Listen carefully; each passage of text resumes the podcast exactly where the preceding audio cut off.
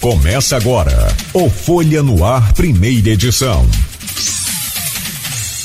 Terça-feira, dia 3 de janeiro de 2023. Começa agora pela Folha FM 98,3, emissora do grupo Folha da Manhã de Comunicação. Mais um Folha no Ar. Estamos ao vivo pelo Face, pelo YouTube, pelo Instagram, Twitch TV também você pode acompanhar é, a programação daqui a pouco em podcast. Logo mais às 17 horas tem reprise na Plena TV. Somente Rodrigo Gonçalves conseguiu trazer aqui na Folha FM o Márcio Morales, secretário de Fazenda do município de Campos, é, que nos prestigia hoje com sua presença. Claro que os outros que estiveram aqui também, o Carlos, por exemplo, é uma figura extraordinário, não é à toa que está lá com o senhor, e, e profundo conhecedor né, também. Passamos um momento difícil que foi aquela, aquela mudança é, dos, do, do, do, da cobrança do IPTU, aquela atualização feita é, desde o final do governo Rosinha e que era para ser implantada no próximo governo, que foi o do Rafael né? Acabou não sendo, o Vladimir então teve que, que implantar. Não vamos falar sobre tudo isso. E o pessoal fala, gente, o drone passou aqui em casa. Não teve drone, não teve. Aquilo é só imagens de, de satélite, recursos que são é, é, possíveis utilizar. A gente já fez aqui várias transmissões, por exemplo, na antiga Continental, alugando o canal de satélite. O que é acesso hoje é caro, mas você pode fazer, não há problema algum. As imagens também, né? E aí a gente vai falar hoje então com o homem que manda na, na mala preta aí do município, o Márcio Morales, secretário de Fazenda, a forma só é, é, carinhosa de falar, porque essa, essa pasta aí ela é, é, é muito complicada, tanto para administrar é, quanto para, evidentemente, que é, ter soluções e avanços no que diz respeito a, aos impostos do município. Então, o Márcio Morales já está conosco, o Rodrigo Gonçalves também. Vou só trazer aqui as manchetes do portal folha1.com.br e a gente então já começa aí esse bate-papo. No oferecimento de Proteus, serviços de saúde e medicina ocupacional, qualidade certificada ISO 9001-2015, Unimed Campos, cuidar de você. Esse é o plano. Laboratórios Plínio Bacelar e vacina Plínio Bacelar, uma clínica moderna especializada em vacinação. No portal folha1.com.br você confere agora. Nova mesa diretora toma posse na Câmara de Campos com discursos de pacificação. O vereador Marquinho Bacelar já encontra o Legislativo Municipal com uma composição diferente, sem o Fábio Ribeiro e com o Fred Rangel. O Fábio que saiu para a Secretaria de Obras do município de Campos. E Mauro Silva também foi nomeado agora na Secretaria de Desenvolvimento Econômico e Turismo do município de Campos. Outra mudança aí, né? Já anunciou o Fred Rangel que volta à Câmara. Eh, os bastidores dessa cobertura também feita pelo incansável Rodrigo Gonçalves, que esteve lá no Palácio Guanabara, agora está, esteve aqui no Palácio Nilo Peçanha, onde é a nossa Câmara Municipal, e nós vamos comentar sobre isso. Castro empossa seu novo secretariado com nomes da região. Já falamos ontem, velório de Pelé acontece na Vila Belmiro e o sepultamento está previsto para hoje às 10 horas da manhã. Nível do Rio Paraíba do Sul em Campos sobe e atinge o cais da Lapa. Isso são aquelas compotas que são abertas lá, né? Deve ser, né? porque não tem chuva aqui para isso. Em, mas desse jeito para subir 1,78m, Rodrigo. Bom, bom, tomara que né, é, é, seja é, é, só que pare por aí, né? Primeiro homicídio do ano de 2023 é registrado em Guarulhos. Josélio Francisco Gomes, de 50 anos, foi morto a tiros dentro de uma casa no Parque Guarulhos. Colisão seguida de capotamento deixa idoso ferido no centro. É, é, até mandava as imagens para Rodrigo, o Rodrigo falou, já estou no, no, na cobertura aí, Nogueira, você chegou tarde. Eu falei, não, foi a hora que eu passei aqui, porque as imagens de fato a, a, são. Você nunca chega tarde, Nogueira. Opa, obrigado. Não, são, as imagens são muito feias, né? Assim, o um carro capotado no centro. Aí você está apurando ali com aquela fonte de, de curiosos, é, parece que a caminhonete estava correndo muito. É só uma ideia que eu tentei passar para o IMTT é de eh, tentar sinalizar de forma mais é, é, mais severa aquela esquina ali, de forma mais contundente. Talvez um, até um, um, um semáforo só sinalizador de, de alerta, só no amarelo, piscando para quem vem da Oliveira Botelho, porque primeiro você tem que olhar para os dois lados que a ciclovia ali permite. Eu não concordei com isso. Mas a ciclovia ali permite mão em contramão, o que não, não entendi, porque as mesmas leis para o sentido da via é, para os carros é também para as bicicletas. O semáforo fechou, a bicicleta também tem que. A bicicleta é um veículo, só que com motor de força humana. Então, eu não entendi bem aquilo ali, mas vamos tentar ver se a gente consegue solucionar alguns taxões também pela Oliveira Botelho, porque a preferência é da Marechal Floriano. Mas, graças a Deus, só bens foram é, é, perdidos ali, prejuízo e os ferimentos foram, foram leves. Jovem tenta fugir de criminosos, mas é morto a tiros em São João da Barra. Novas regras do Pix passam a valer a partir de segunda-feira e os detalhes lá no portal folha1.com.br. São 7 horas e 20 minutos. Você quer deixar os comentários para o final e Deixamos. a gente traz aqui o bom dia do. Ontem recebemos um Morales, hoje outro Morales. Mas a pergunta é inevitável, porque eu não sei. Né? Vocês são parentes? Meu querido Márcio Morales, primeiro bom dia ao senhor, seja bem-vindo. É um prazer recebê-lo aqui em nosso programa Folha no Ar, o secretário municipal de Fazenda de Campos. Bom dia. Bom dia, Cláudio. Bom dia, Rodrigo. É, agradecer aqui pela, pelo convite de estar aqui hoje na Folha FM 98 e dizer que o Carlos é meu irmão mais velho. É. Agora pronto, perdi o amigo. Ah, Deus do céu. Que bacana, legal. E, e, e, e, o Morales tem feito um trabalho muito bom no CCZ, mas ele, ele foi também de outras pastas em outros governos. A gente falava isso ontem. Vocês têm Sim. essa essa habilidade aí para é, gestão pública, o que é completamente diferente de gestão privada, né?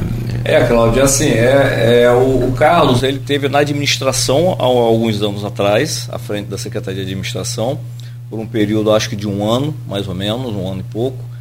E eu tô, tô assim, eu sou 48 anos fazendário, né? Me aposentei em 2015 como subsecretário-geral de Fazenda, e mas continuei, a Rosinha me convidou e eu continuei até o final de 16. De 17 a 20 eu fiquei um ano com a Prefeitura de São Fidélis e São João da Barra, mas completei os quatro anos em São João da Barra, né? junto com a Carla Machado lá e toda a equipe da Fazenda lá. Então fui lá aprender um pouco lá de Fazenda lá, e ficamos quatro anos lá, que foi um prazer muito grande de estar lá com, com os amigos de São da Barra. E com a volta da, da chegada do prefeito Vladimir, né, é, fui convidado a estar na Secretaria de Fazenda novamente como subsecretário-geral de Fazenda, desde o primeiro dia, estava com o pé quebrado, mas vim com moleta, cadeira de roda e ajudamos, estamos ajudando o governo enquanto é possível, enquanto ele precisa da gente. Ele deve ter falado com você, Morales, você não joga bola, então pode vir com, com o pé quebrado.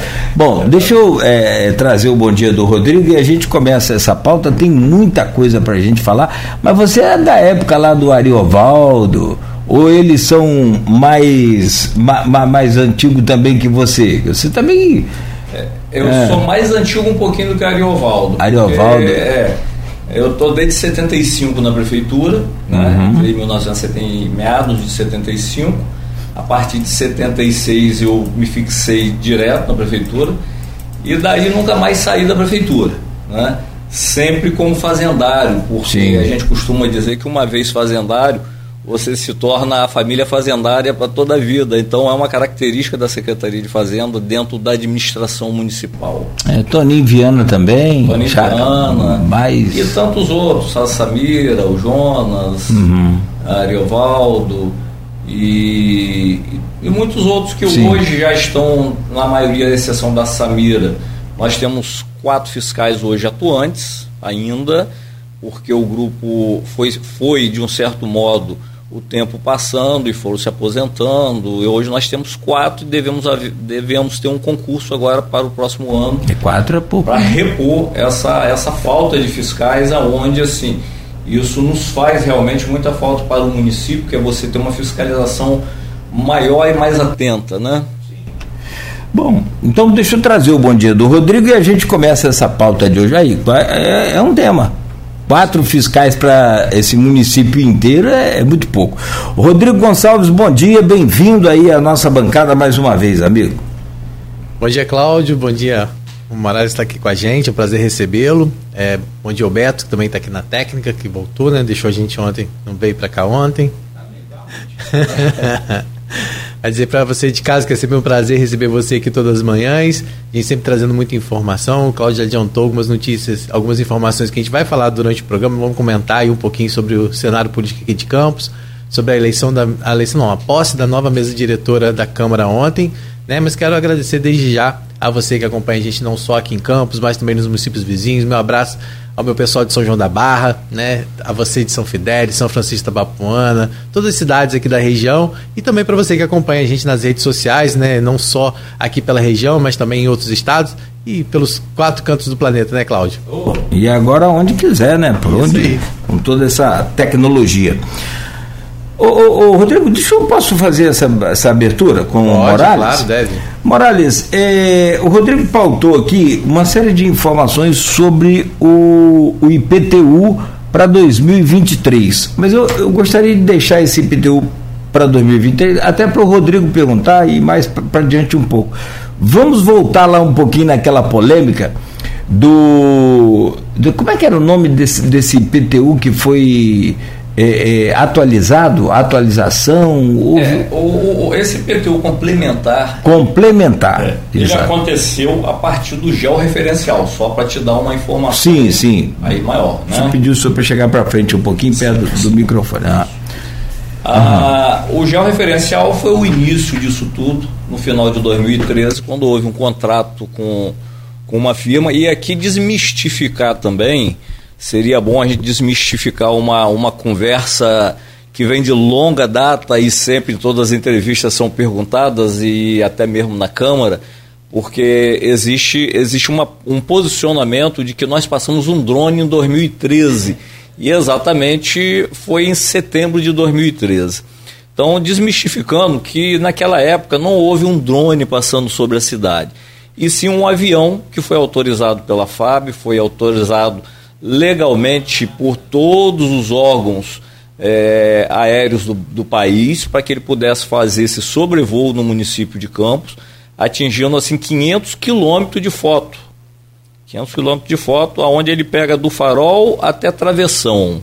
Então alguns distritos ficaram de fora, mas o principal, que é farol até travessão, ele conseguiu fotografar e interessante que muita gente talvez não conheça o trabalho, ele vai em zigue-zague esse avião, ele vai e volta, vai e volta, e no final você costura essas fotos e ele vira uma grande foto do município.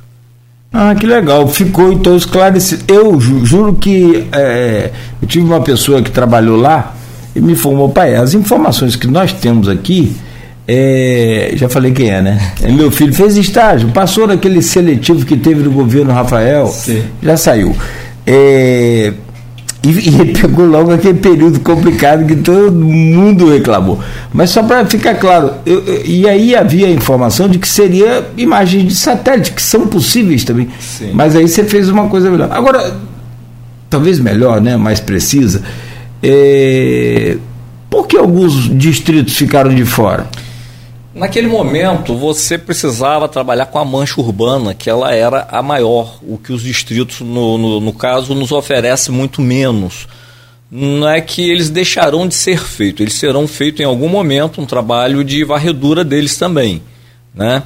É, é importante lembrar na, na nossa continuação é, de que, na verdade, não houve, não houve por parte da prefeitura uma, uma procura dos erros, mas sim uma procura do acerto, porque, na verdade, quando a gente cobra um, um imposto lá da casa do Cláudio e que tem 150 metros a casa dele e que o lado do seu vizinho tem uma casa de 200 e paga sob 50, porque ele nunca anunciou para o município, porque a lei diz que cabe ao proprietário comunicar à prefeitura toda e qualquer modificação na casa dele, seja de acréscimo, seja de reforma, seja de melhorias. Então, a gente, a gente chegou à conclusão e o TCE nos confirmou isso de que realmente era ilegal você trabalhar uma forma onde o seu vizinho diz assim, mas eu pago mais do que o meu vizinho aqui e na verdade o meu vizinho tem mais do que eu. Na verdade, faltou que esse vizinho fosse à prefeitura e informasse. E hoje o TCE ele é um órgão que fiscaliza o município, onde ele nos exige cumprir algumas leis e metas e deixa bem claro de que assim nós não temos mais no, no tempo de hoje uma condição de deixar casas de fora da cobrança do IPTU, que seria o, o, o Imposto Predial Territorial é, é, Residencial ou Comercial, né? E muito menos criando injustiças, porque na verdade são injustiças com aquela pessoa que paga corretamente seu imposto, que diz para o município o que ele realmente tem dentro da área territorial dele, ele construído, e ao contrário daquele que não nos diz. E no decorrer do, da nossa conversa, nós vamos poder trazer aqui alguns exemplos de pessoas em que nos trouxeram coisas que existiam há 20 anos, 25 anos e que, na verdade, para a prefeitura era como se fosse um terreno. Exato. Aliás, a gente pode elencar aqui, e é só mais uma que eu quero fazer, depois o Rodrigo assume aí a pauta, é, do seguinte: problemas foram muitos. É, alguns eu, a gente constatou, algum, algumas pessoas falaram com a gente, oh, eu tenho meus documentos, comprovo que não é isso mas alguns ficaram só naquele, naquela, naquela conversa. Teve gente que chegou lá dizendo que teve o seu apartamento aumentado em obras. Como assim aumentado? No, no, quinto andar, sexto andar, como é que você vai aumentar? Teve gente que não foi lá, mas a prefeitura descobriu que construiu no terreno do, do próprio público, da prefeitura, do patrimônio público. Ou seja, invadiu e, e, e aqui não é coisa pequena não, velho. É coisa grande ali na, na, na não vou citar nome, não veio o caso aqui, mas aqui nessa essa nova aí, é, é, que segue ali depois da Togo de Barros, na Arthur Bernardes, obrigado. Tem coisa grande de esquina ali, terreno da prefeitura, construído. Agora, teve também alguns erros é, como por exemplo os telheiros das cerâmicas na Baixada. Foi filmado pelo avião, como o senhor disse, em setembro de 2013 e cobrou pelos telheiros. Os, os telheiros, na verdade, são aquele, aquelas carreiras de tijolos recém é, é ali que vão para o sol antes de ir para o forno. Aí ele recebe uma telha por cima. Não. Então, e aí cobraram como se fosse aquilo obra também. Só para fazer um resumo rápido, como que ficaram essas pendências? Foram parar na justiça, a prefeitura readecou, acertou, como é, pelo menos a maioria, né? Cláudio, é, é, bom lembrar que a Secretaria de Fazenda, desde o momento em que o governo Vladimir assumiu, ele na verdade ele tinha um compromisso lá de 2013, em que a, a, o trabalho não era pequeno, 2013 foi apenas dado a partida do início desse trabalho do GEL, é, o avião primeiro ele trabalhou tirando essas fotos, depois costurando e depois é, você analisando as fotos junto às plantas que o município tem aprovada, de loteamentos, de condomínios fechados e áreas velhas do município que não, não continham nenhum tipo de planta. Enfim, isso tudo foi cruzado em algum momento. 2014 foi um ano em que esse trabalho ele foi, foi árduo por muitas pessoas trabalhando diariamente nele. 2015 nós editamos no carnê de IPTU de 2015 dizendo para o contribuinte, compareça à Secretaria de Fazenda, que você tem alguma pendência. Né? Ele foi estampado na, na página inicial do carnê de 2015. E 2016 deixamos esse trabalho pronto, aonde ele, ele, aonde nós fizemos aí o regularize e o legalize, né? O governo Rosinha criou o legalize e o, e o regularize no sentido de dar opção ao contribuinte que ele viesse e reconhecesse aquilo, aquele achado. Tá? Aquelas pessoas que vieram e reconheceram aquele achado, elas não foram, de algum, de algum modo, penalizadas com multa e juro, porque ao reconhecerem, imediatamente elas passaram a, a pagar aquilo que elas realmente tinham. E os que não reconheceram, o TCE mandou que cobrasse o IPTU complementar, onde você pode retornar em até cinco anos atrás a cobrança. E aí, no governo anterior ao do prefeito Vladimir, não se tomou nenhuma medida quanto a isso. O TCE veio cobrando, veio cobrando. E aí, em 21, quando o governo Vladimir entrou, realmente não havia chances de não fazê-lo, porque você estaria caminhando para uma improbidade, né? E assim nós o fizemos. Mas é bom lembrar também que fizemos isso com muita cautela sempre dizendo ao contribuinte que cabia a ele o direito da impugnação quando ele achava que existia alguma coisa errada. Se ele, se ele concluía para ele que na foto existia alguma coisa errada, a medição estava errada, a, o prédio dele poderia estar num terreno que era do vizinho e não no dele, ou não era aquilo tudo de metragem que a prefeitura achou quando fez a conferência. Enfim, a prefeitura criou a impugnação, aonde ele iria, ele comparecia à Secretaria de Fazenda, montava um processo, impugnava aquilo, um, um grupo de fiscais e de estagiários iriam ao local da obra, né, iriam verificar a veracidade dos fatos. Se tivéssemos errados, iríamos corrigir, se tivéssemos certos, aquilo caminharia para frente sempre, né? E erros, realmente, a gente quer dizer aqui que a Secretaria de Fazenda ela não, não, não consegue trabalhar com erro, porque o erro é uma coisa que ele traz malefícios para todo mundo. É ruim para quem cobra, porque vai tombar lá na frente, é ruim para quem paga também, porque está pagando errado também.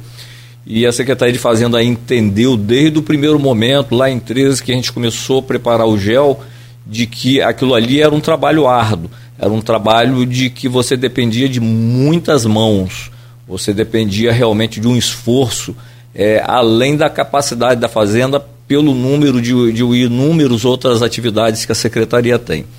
Então, lembrando sempre que quem teve algum problema e que não corrigiu, apesar de não ter mais o refis hoje para tirar a multa e o juro dele, mas ele continua tendo a oportunidade de ir lá e pedir a correção, caso ela exista, e também ele pode parcelar esse débito do IPTU complementar dele. Tá? Não, não tem mais o refis, ele não está mais dentro, porque ele é, uma lei, ele é uma lei especial, como lei especial ele terminou o prazo, e aí a gente pode dizer aqui que tivemos naquele período 45 mil achados no município de obras irregulares. Isso é um número muito importante de se falar para um número de 230 imóveis que o município tem. São quase 20% de imóveis aí que tinham algum tipo de situação errada. E deixar claro sempre para o contribuinte, ele é a razão da Secretaria de Fazenda e da Prefeitura existir. Porque eu, eu costumo dizer que a cidade é um grande condomínio. E quem sustenta o condomínio são os condôminos que somos nós que pagamos os impostos, porque nós também estamos lá também, mas pagamos também. E se a gente quer uma cidade melhor, se a gente quer uma cidade onde ela vem trazer benfeitorias com ruas melhores, com creches, com escolas, a gente tem que pagar o imposto para que ele possa ser também melhor distribuído à população também. Então, importante não é que o contribuinte vá para lá é, muitas vezes é, nervoso, preocupado. A, a, ele vai conseguir ser acolhido na Secretaria de Fazenda, ele vai ser ouvido e, por fim, nós vamos dar uma, uma vasculha naquilo que ele apresenta para a gente como erro para saber se realmente é errado, se está certo. E se tivermos errado, vamos consertar. E se tiver certo, vamos cobrar realmente aquilo que é devido, dando a ele as devidas condições de pagamento. Não sei se consegui ser claro nesse período. Claríssimo. Só completando o que o Moraes está falando, é importante a gente falar, porque as pessoas cobram muito, às vezes, que Campos parou no tempo, né? As pessoas falam, ah, Campos parou no tempo. Aí as pessoas veem exemplos em outras cidades de já referenciamentos como esse, que ele citou feitos aqui, e as pessoas, ah, Campos não tem um negócio desse, tem dinheiro não faz. Aí quando faz e descobre, as pessoas também não querem que, que seja dessa forma. Então, assim, claro que a gente entende. É, a gente, claro que a gente entende, de uma certa forma, a questionamento da, da população muitas vezes quando anda pelas ruas, encontra ruas buracadas, quando no seu bairro não tem a, o devido, as, os devidos serviços, muitas vezes provenientes de, de bairros que são construídos também de forma ilegal, sem a devida autorização né? E aí a gente não tem que culpar quem compra também, porque a pessoa precisa de um canto para morar, né? Direito à moradia, então a pessoa acaba às vezes buscando aquele espaço que ela consegue, né? Então às vezes ela compra um terreno que não tem estrutura correta, né? E é uma questão mesmo de sobrevivência. Mas eu creio que ele, é importante a gente falar sobre isso, porque as pessoas também questionam muito, durante muito tempo, a dependência que Campos tem dos royalties de petróleo. E aí as pessoas às vezes não, não, não, não se ligam que é justamente nessa contribuição do, do IPTU né, e de outros impostos que a gente vai conseguir aumentar a arrecadação do município e ter serviços que vão para além do petróleo. Né? A gente sabe que as pessoas falam que durante muitos anos houve um desperdício muito grande de dinheiro em campos, principalmente naquela época dos grandes shows, né? E as pessoas falavam no farol tinham shows que davam para quase que reconstruir o farol inteiro, né? Farol hoje indo por Vila do Pescador, outros pontos do farol passam indo por certas limitações que não precisariam ter passado, mas que são verbas diferentes, recursos diferentes e a gente também é, passado. Agora é olhar para frente.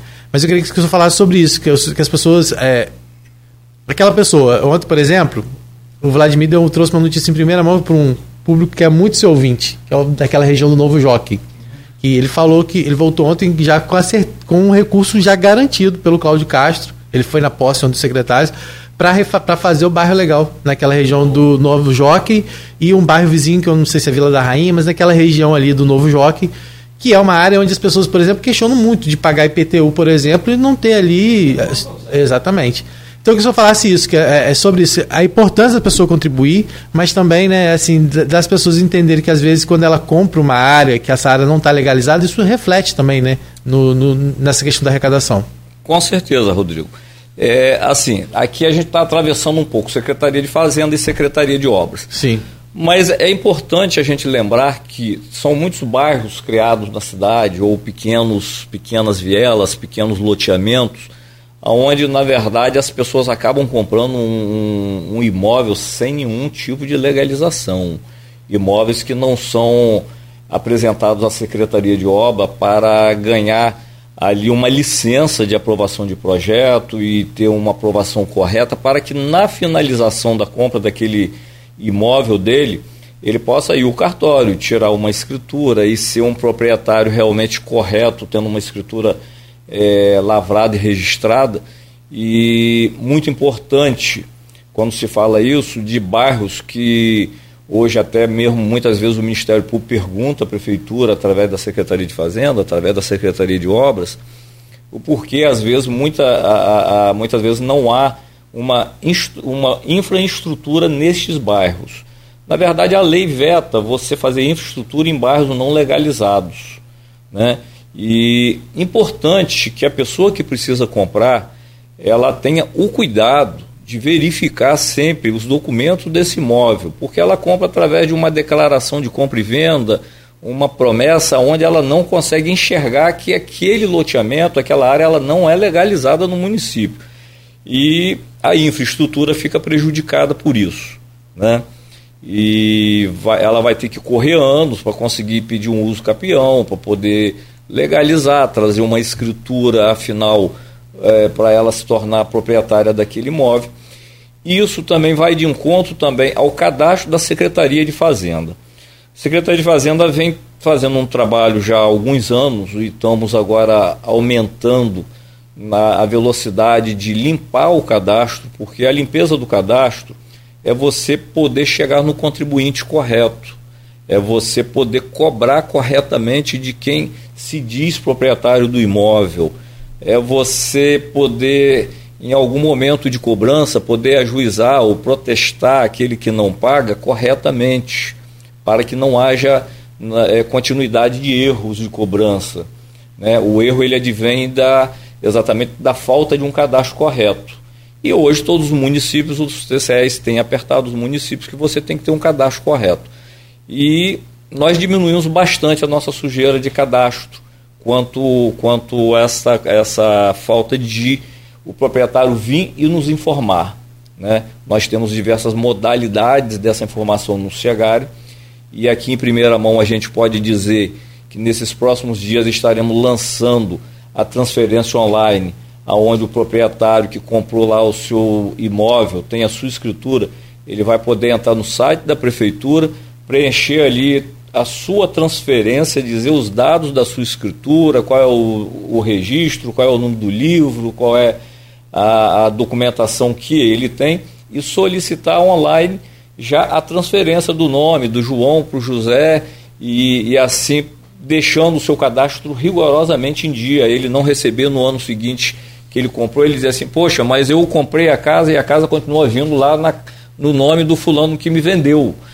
Na verdade, cabe a ele, o, o contribuinte, nos comunicar.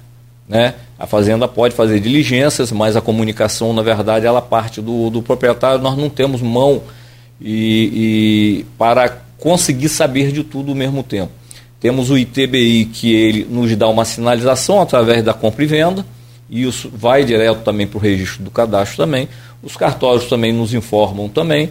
Esse ano que passou, nós conseguimos, junto à Previdência Social, é, todos os falecidos no município dos últimos três anos. Isso ajuda você botar lá que aquele camarada não é mais, não está mais vivo, e sim ele é um, um, virou um espólio. Então, isso facilita para você fazer uma cobrança do espólio também. E não é só para a cobrança. Às vezes a gente passa essa situação da cobrança, mas na verdade é de você fazer, é, mandar um documento corretamente para quem de direito. Né? É muito importante eu mandar para o Joãozinho e não para o Zezinho que não mora mais lá. Né? E esse documento me volta, ele é caro para a prefeitura, você paga o correio para fazer o despacho do documento, você gasta o combustível, você gasta o tempo de fiscais que vão ao local e não conseguem encontrar essas pessoas. Então, muito importante que essas pessoas tenham é, em consciência de que elas devam procurar a prefeitura para trazer os seus dados corretos e daqui mais uns dias estaremos com essa transferência online também no portal do, da Fazenda. Que bom. Bom, o, o, acho que o, o, tem várias perguntas sobre IPTU e, e tem um, um, detalhe sobre essa questão de que é sempre uma dúvida, eu acho que, não sei lá, de cada 10, 10 tem essa dúvida. Quando que a prefeitura ela é, executa a dívida do IPTU de um imóvel quando a prefeitura executa a dívida de um PTU de um imóvel e o leva a leilão para receber os seus tributos. É, vamos deixar claro aqui que assim. e é... quando não consegue fazer isso também? Eu, eu, quero tirar uma dúvida aí de muita gente. Importante. É, é bom lembrar que quando um imóvel chega aí a leilão, e isso é muito difícil você ouvir que a prefeitura levou um imóvel a leilão, já houve, mas é muito difícil é, na verdade, quem leva é o Tribunal de Justiça através do juizado, do juizado da Fazenda Pública. Né? A, a prefeitura ela tem até cinco anos, para até quatro anos, porque no quinto ano ela já prescreve, então ela tem até o quarto ano para ela procurar amigavelmente receber do contribuinte. E quando amigavelmente não funciona, você protesta esse contribuinte. Tá? É, essas duas etapas, nós vamos estar chegando entre o terceiro e o quarto ano, e aí você vai estar, tá, então, ajuizando este, este imposto. Tá? Ah, você tem um valor mínimo, você tem um valor mínimo para ser ajuizado, porque senão não compensa o que você paga também ao Tribunal de Justiça também, você tem um valor mínimo. A partir daí, a prefeitura, de um certo modo, ela perde a mão na cobrança. Porque quando ela oferece para o Tribunal de Justiça, o Tribunal de Justiça é quem, a partir daí, direciona essa cobrança do ajuizamento. Né? Então, se um dia ele chegar a leilão, chegar às vias de fato de um leilão, ela já será por, porque o, o, o juizado já é, usou de todo, todos os seus suas prerrogativas de cobrança e aí ela chegaria em uma cobrança judicial de leilão. Normalmente ela vai bloquear, o contribuinte vem, ele tem é, um parcelamento no município onde ele pode aderir o parcelamento. Quando ele adere o parcelamento, inicialmente esse, esse, esse dinheiro que ele foi bloqueado na conta, imediatamente ele é liberado. E se ele pagar em dia. Chega, a chega a bloquear dinheiro na conta pessoal? Sim, o juiz bloqueia. O juiz, ele. Ou na conta da empresa? Ou na conta da empresa, da pessoa jurídica. Porque, assim, isso aí já é uma coisa que acontece quando ela está no juizado. O juizado, a primeira coisa que ele faz é notificar ou intimar esse contribuinte. A, a não procura dele, o juizado vai bloquear algum bem dele ou algum dinheiro em conta dele. A partir daí, a medida que ele tem que tomar é de vir à Secretaria de Fazenda e parcelar esse débito. Quando ele parcela esse débito, ele suspende essa cobrança executiva. Então, deixando bem claro que ele tem a oportunidade de paralisar aquele bloqueio e se tornar um, um bom pagador, acertando sua vida e normalizando. Tá? O leilão é uma coisa que você raramente você vê isso acontecer em algum município. Quando a prefeitura não consegue nem executar? Quando? Em que momento? Por exemplo, isso é muito comum. Quando o indivíduo tem apenas uma casa, seja ela de ou um imóvel, seja ele de qualquer tamanho. É, deixa, é, vão, vão somente esclarecer de que assim a, a única residência do proprietário o município ele não tem essa, essa condição de selecionar desta forma. Quem vai dizer isso é o juízo quando o contribuinte vai dizer para o juízo assim, eu só tenho essa casa de residência e o juiz vai usar a lei tirando ele aí dessa situação aí, né? É uma casa de moradia, então de, de residencial dele. Então aí seria já com o juiz. A fazenda apenas vai mandar o documento, porque aí cabe a ela através do, do TCE exige que você mande. Agora, se você tiver um cadastro ruim no município, e aí a gente falou de cadastro agora há pouco, Dos, quando a gente fala de um né? cadastro que não tem CPF, que não tem endereço, não tem como você chegar nesse contribuinte, normalmente ele tem uma tendência de não ser é, protestado. Ele tem uma tendência de não ser protestado, porque você não, não protesta uma pessoa apenas com o nome. Hoje o CPF, na verdade, é o nosso RG. Ah embora a gente ainda tenha o RG, mas na verdade tudo hoje acontece CPF, pelo CPF. É. Então o CPF é a inscrição que ele tem para nós e que o juízo cobra para que possa estar tá fazendo aí as suas devidas cobranças. Vamos. Quer fechar? Virar a chave para 2023, a gente faz um intervalo, é. toma um café e. O, a, rapaz, eu, eu, pago até taxa de incêndio. Eu falar até, até porque muita gente não está pagando. Eu estou morrendo de medo disso, porque, confesso, é, esses dias eu fui descobrir que estavam chegando e eu não, não, tinha acesso, porque eu achei que chegava, eu moro em prédio. Então eu achei que chegava, era do prédio, eu não sabia que tinha do imóvel. Falta de Sim. informação mesmo. Tipo assim, Sim. e olha que eu né, já, é do meio. já fiz matéria sobre isso, mas eu descobri que tem três acumulados lá, eu fiquei desesperado. É, vai dar problema na hora de vender o imóvel ou na hora de é, fazer qualquer transação com o inquilino, com alguma coisa, pode ser que dê problema. Mas existe até a intenção de mudar essa lei da cobrança da taxa de incêndio. Que eu já me perdi se é bitributação, tritributação, porque, cara, na boa, o sujeito paga tudo que é imposto. É, eu, na verdade, sim, eu confesso. Eu, eu não eu, concordo. Eu, eu não acho, pelo Corpo de Bombeiros. Eu acho até justo nessa questão, assim, pelo serviço que o Corpo de Bombeiros. É, Mas eu acho que precisa de um esclarecimento maior em relação a isso, né? De que fato esses recursos vão para onde? É. é. É, bom lembrar, Cláudio, assim, só interrompendo. Aí a taxa de incêndio não tem nada a ver com a prefeitura, tá? Sim, gente? sim. Eu é, só tá. levantei aqui uma questão. É, mas assim, é, é uma taxa que ela realmente ela não, não pertence ao município, é uma taxa estadual, né, do Corpo Bombeiro. Sim. E tem sido arguído constantemente a constitucionalidade dela, em alguns estados não cobram, não cobra, estado é. do Rio é um dos que cobra desde o início e cobra até hoje, ela vai para a dívida ativa quando você não paga. Sim. E lembrar aqui, não, não, não, não só a pessoa é, é mais. Uhum. É, é, é Mas tecnicamente você conhece. Você conhece. É, lembrar que hoje os cartórios de, de, de lavratura e de registro eles cobram hoje na passada, na lavratura, a certidão do Corpo Bombeiro. Então, acredito eu que ela ainda esteja constitucional aqui no estado do Rio. Ah, e por isso eles cobram e assim também é bom que o contribuinte tenha em mente é, que o não pagar ela vai para a dívida ativa também e cobrança judicial também. Embora que não seja da minha parte. Sim, sim, mas é bom a gente alertar.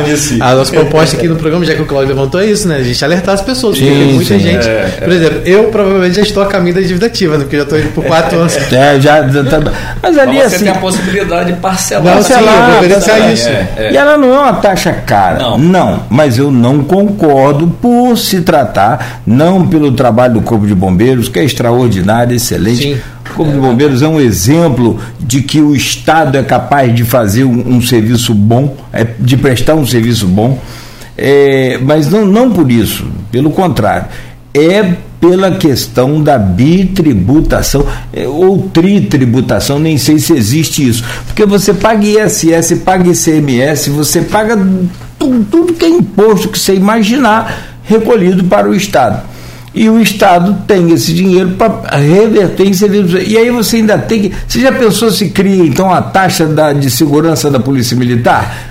A taxa de segurança da Polícia Rodoviária Estadual? O sujeito vai. Não, fa, não faz sentido. Alguns estados, o estado do Rio tenta cortar, mas não, não passa na Assembleia. Se não passar ali, não vai. Bom, 7,50 enquanto isso vai pagando a taxa de incêndio. Melhor do que depois é, ter para receber do que ter a dívida. Né? Eu sei lá. Mas assim, nesse sentido eu penso desta forma. Rapidamente, então, peço licença aqui ao é, é, Márcio Morales e ao Rodrigo, a você que está em casa também. Rodrigo Gonçalves, que está aqui conosco na bancada, você que está em casa, ou em casa é o sentido figurativo de falar hoje, aí em qualquer lugar ouvindo a Folha FM. E o programa de hoje conversa com Márcio Morales, secretário de Fazenda do município de Campos, e a gente tem aqui o oferecimento de Proteus, Unimed Campos, Laboratórios Plínio Bacelar e Vacina Plínio Bacelar, e na bancada conosco o Rodrigo Gonçalves, que faz a gentileza de abrir esse bloco, Rodrigo.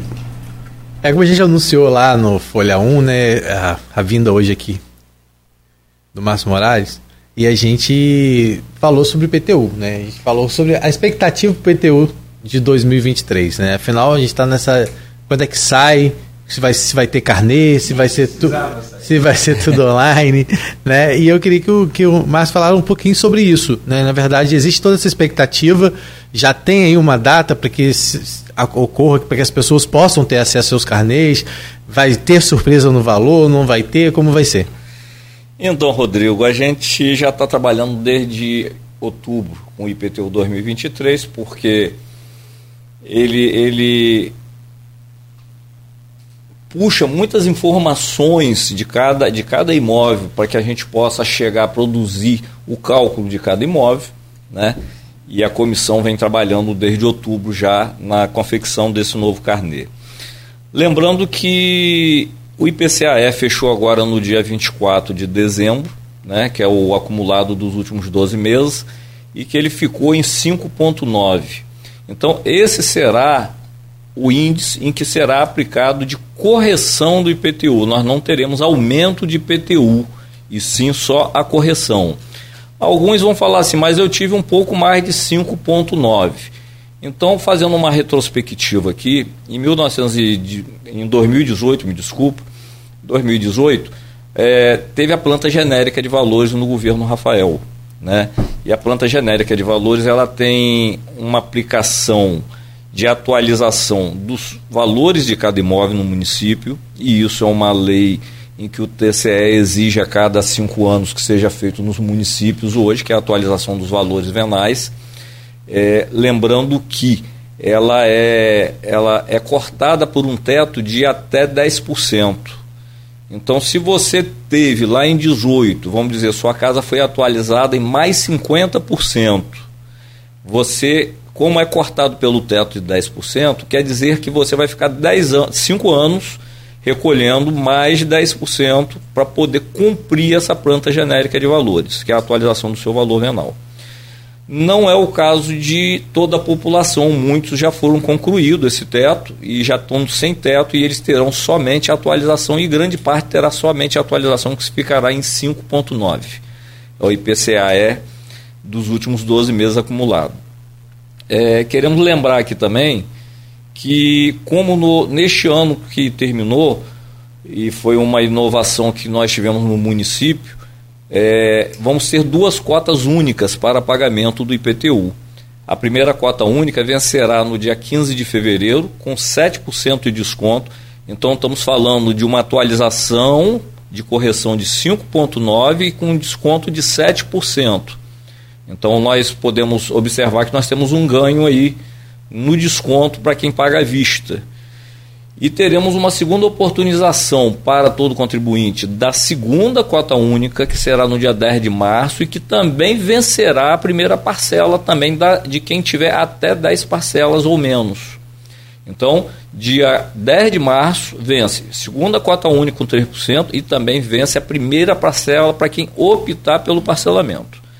Isso é bom lembrar, porque ele vai receber um carnê com ele não receberá um carnê, ele, tá, ele apanhará no online, entrará no online ou irá à Secretaria de Fazenda. Vamos ter outros postos em alguns lugares localizados onde também as pessoas poderão tirar também. Né? Lembrando que ele pode tirar, entrar no site da prefeitura e ir lá buscar seu IPTU lá, em qualquer lugar do município, fora do município, ele tem esta oportunidade é, em que ele não precisará se deslocar da sua casa, ele não precisará fazer um, um gasto de passagem, ele não precisará é, ligar para a Secretaria de Fazenda e marcar um horário para ele ser atendido, para ele tirar este boleto para pagamento. Né? Importante lembrar que a Secretaria de Fazenda ela tem 25 guichês, aonde é, as pessoas para serem atendidas com mais celeridade, ela pode entrar no site e agendar a sua ida lá, com dia e hora. Então isso facilita muito, porque ele não perde tempo, ele chega no horário dele, ele vai ser chamado, ele vai ser atendido, já vai tirar ali a sua cota de pagamento, já vai levar. Então, isso é muito importante. Lá, lá, não recebe mais, né? Teve um tempo que recebia. É bom, é bom dizer que nós temos um postinho pagador do Banco do Brasil. Aliás, não é um posto pagador, é uma máquina tipo um tipo uma máquina de, de, de, de é uma máquina só de recebimento. Ela não é de, de depósito e nem retirada de dinheiro, mas que você pode pagar com qualquer cartão de qualquer bandeira de qualquer banco. Ela é do Banco Brasil, mas qualquer banco você pode passar nela e pagar o seu boleto. Mas aí você paga ao banco. Ele, você está pagando ao Banco do que? Brasil com, carte, com sua, sua, sua, seu cartão de qualquer outro banco. Ele aceita qualquer cartão de qualquer outro banco. Tá? Ele é como se fosse uma, um caixa 24 horas só de recebimento. Então, só para a gente entender, não vai ter de novo carte, car, carne físico. O carne físico não. Não vai ter. O carne físico vai ser aquele que você vai expedir realmente ali imprimido do, do online. A própria pessoa, então, vai ficar responsável por isso. Agora, naquelas, a gente sabe que existe algumas localidades que as pessoas têm uma certa dificuldade.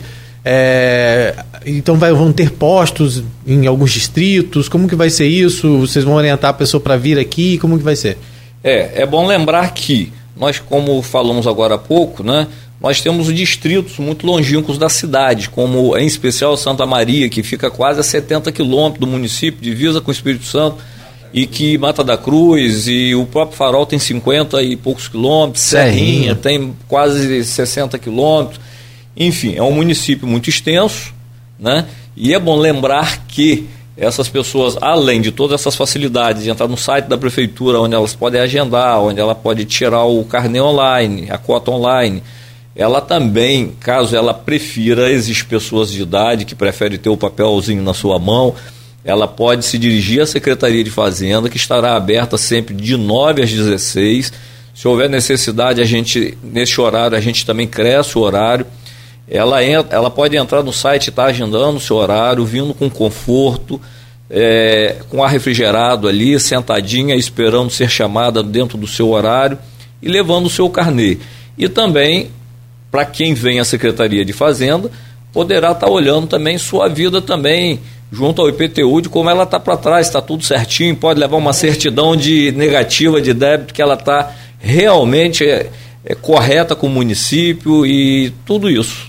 Agora, as pessoas ainda, principalmente os mais, como o senhor falou, né, pessoas que têm uma certa idade, assim, da terceira idade, é, tem ainda aquele, aquele costume do papel e não sei se isso existe algum tipo de comprovação, mas as pessoas também, quando a cobrança chega na porta de casa, as pessoas parecem que se sentem mais intimidadas. Isso. Quando deixa para tirar no site da prefeitura, nem sempre as pessoas têm essa. É, alguns por esquecimento acontece, mas outros também porque tipo, assim, ela ah, não vem na minha casa, é aquela coisa, né? Que gosta de ser cobrado na porta de casa. Você acha que isso atrapalha muitas vezes nessa questão do pagamento? Já tem assim é, comprovação que desde que parou de se usar o carne de papel, se isso interferiu ou é uma cultura que tem que ser colocada mesmo em prática?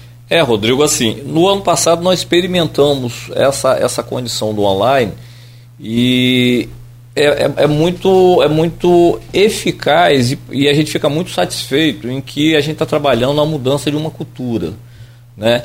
É uma cultura que ela está sendo mudada aos poucos, ela veio crescendo muito neste ano de 2022, até porque viemos de uma pandemia de dois anos, onde as pessoas voltaram a trabalhar em casa, voltaram a fazer suas coisas de longe e não podia se circular nas ruas, não podia se circular na secretaria.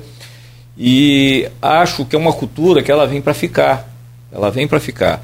Mas estamos, estamos tendo todo o cuidado de transformar isso muito lentamente, muito gradativamente, de forma que as pessoas é, comecem a entender que o futuro é esse, não, tem, não temos outro jeito.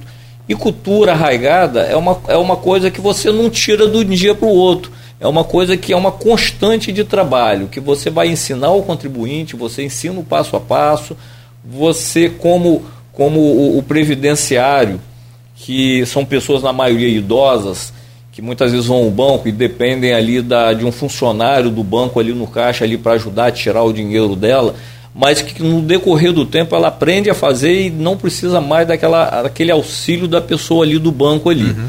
Assim a gente entende que hoje o online também, as crianças estão nascendo já com o celular na mão. Né? Os meus netos já são dessa forma, as minhas filhas já são dessa forma.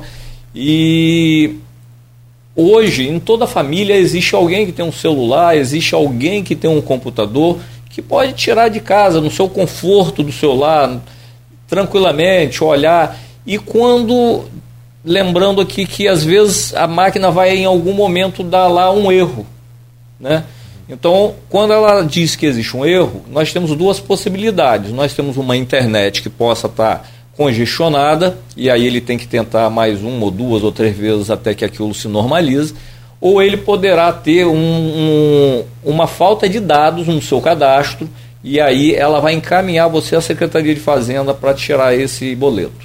Então vamos reforçar a partir de quando então a pessoa já vai poder entrar no sistema e já vai poder ter acesso e como é que faz, o que, que precisa colocar para ter acesso a, então a esses boletos?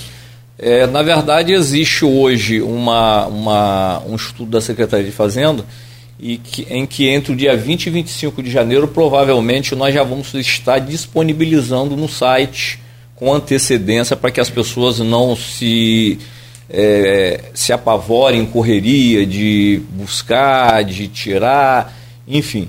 Então a gente vai dar publicidade dessa data correta, mas deverá ocorrer entre 20 e 25 de janeiro. Ela vai ser disponibilizada. Ah, a gente vai estar comunicando a vocês e toda a mídia em geral a, a partir de, de qual dessas datas aí, mas entre 20 e 25 de janeiro. Uma vez disponibilizado, vai ficar no ar 24 horas, onde a pessoa pode entrar em qualquer horário, sete dias na semana, 24 horas por dia. E isso é bom porque às vezes você está no trabalho e não consegue tirar, mas você vai estar em casa sábado, domingo, lá, mesmo no seu horário de lazer, mas você pode entrar e tirar. E o que a pessoa precisa fazer para ter acesso aos dados? Na verdade, o acesso é muito simples. Você vai entrar no site da prefeitura, IPTU, lá no IPTU você vai colocar a sua inscrição, né? E, e, e colocar da sua inscrição, ele vai te oferecer o boleto com 7%, que vencerá no dia 15 de fevereiro, que você pode clicar e tirar só ele ou você poderá optar pelo parcelamento ou pela segunda, é, é pelo segundo desconto de 3% também no dia 10 de março, também com a primeira parcela. O parcelamento vai ser em até quantas vezes?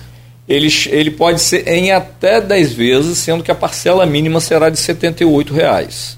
Então, se você tem até 780, ou o mínimo de 780 reais, você terá 10 parcelas de 78 reais. Daí para cima, você terá sempre 10 parcelas.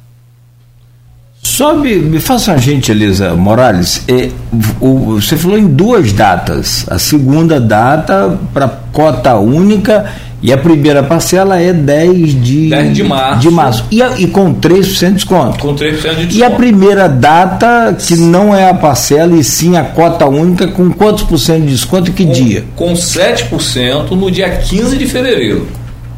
De acordo com o bolso, vale a pena porque vai ter aí esse, esse, esse, essa equiparação. Você tem uma correção de 5,9 no IPTU deste ano. Então você vai ganhar um desconto de 7%. Vai ganhar 1,1. 1,1. De desconto, literalmente. Isso aí.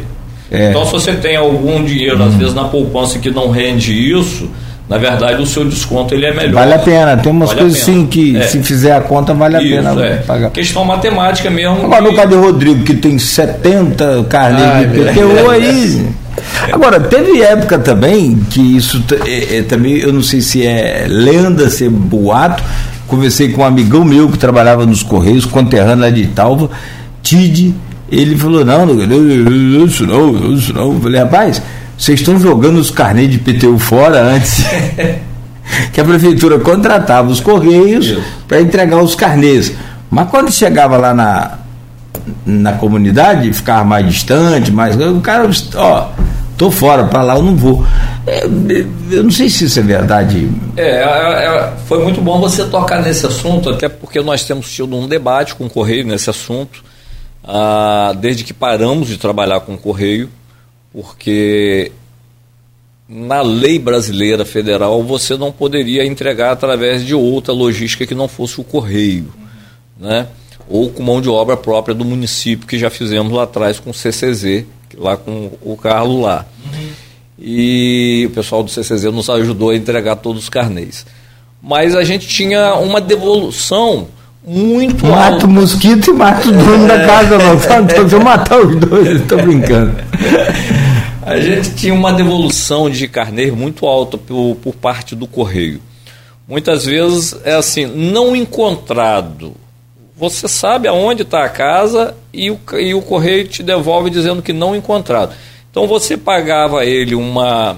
Nós temos uma base em, em torno de 230 mil inscrições no município e temos uma base é, é, construída, no caso residencial e comercial, em torno de uns 170, 180 mil carnês que esses vão ser entregues. E que voltavam uma boa parte, uma boa parte grande do correio, aonde ele não conseguia encontrar esse imóvel. Ele não conseguia encontrar esse imóvel. Mas, no entanto, o você imóvel... pagava esse carnê para o, para o correio. Que ele fez o serviço. Ele, fez, Mas ele, é ele o... levou e devolveu para a gente. Não estou na dúvida. O, não encontrado o imóvel ou o dono do imóvel? Tinha que entregar em mãos ou podia botar não, na... necessariamente ele pode deixar ah. na caixa do correio desde que ele encontre o imóvel. Hoje você falou que nós temos em média 250 mil imóveis, é isso? 230 mil na base. Mil é uma tendência sempre de subir todo ano. Né? A cada fechamento você sempre tem mais um pouco. Entendi. E é, quem é que não paga IPTU? Quem é isento do IPTU? O isento do IPTU, a, a, nós tínhamos uma, uma extensa, um, um extenso leque de isenções até 2017 de isenções de IPTU. No ano de 2018, quando o governo anterior modificou o Código Tributário Municipal, ele diminuiu sensivelmente essas isenções. E essa isenção hoje, praticamente, ela ficou prevista um imóvel de até 39,99, ele, ele fala em até 40 metros quadrados, e que seja única residência do contribuinte e não ultrapasse essa área e não seja maior do que 300 UFIR no município. A UFIR hoje ela está em torno de cento e 156 reais a partir agora do ano de 23, 156,72. Então ela vai dar em torno de uns 40 e poucos mil reais. 156,72, que ela aumentou ontem, no, entrou no, em vigor ontem no dia 2, é com esse 5,9. Ela teve esse acréscimo de 5,9 de atualização. Não, isso está falando em relação ao FICA. Aí, em relação 47.016 reais. Aí, em cima da UFICA. Em cima da UFICA, quem tiver um valor venal de até 300 ah. UFICA. E a UFICA foi, foi registrada em cima do. A, a, anterior, que veio, valeu até 31 de dezembro, ela teve uma correção de 5,9 em cima. E do, do IPCA? Do IPCA, Uhum. Quem tem uma casa.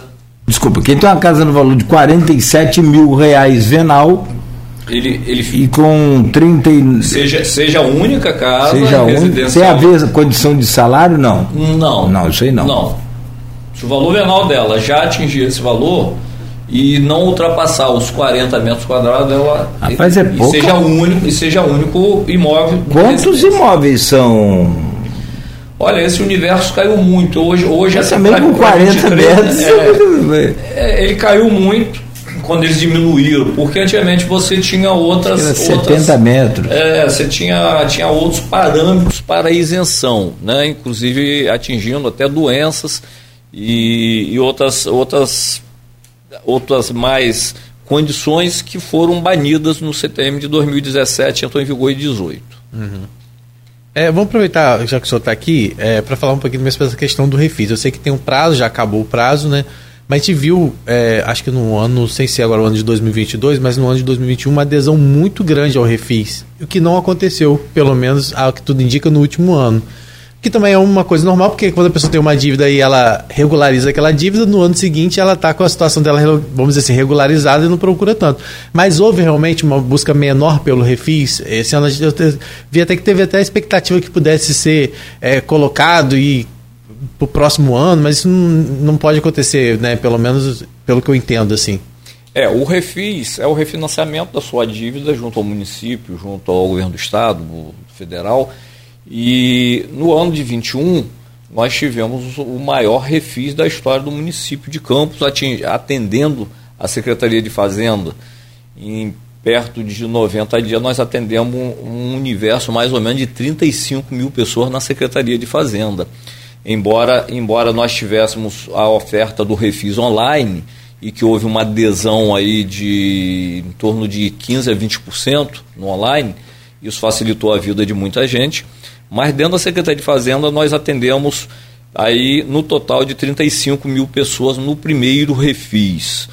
É, houve uma adesão maciça do município, uma adesão maciça até porque existia naquele momento o IPTU complementar também, em que ele, de um certo modo, ele veio trazer um suporte de condições para que essas pessoas pudessem estar legalizando esse PTU complementar também. Então, aquela multa e juro que foi criado ali no auto de infração, na verdade, ela conseguiu tirar através do refis também. Né?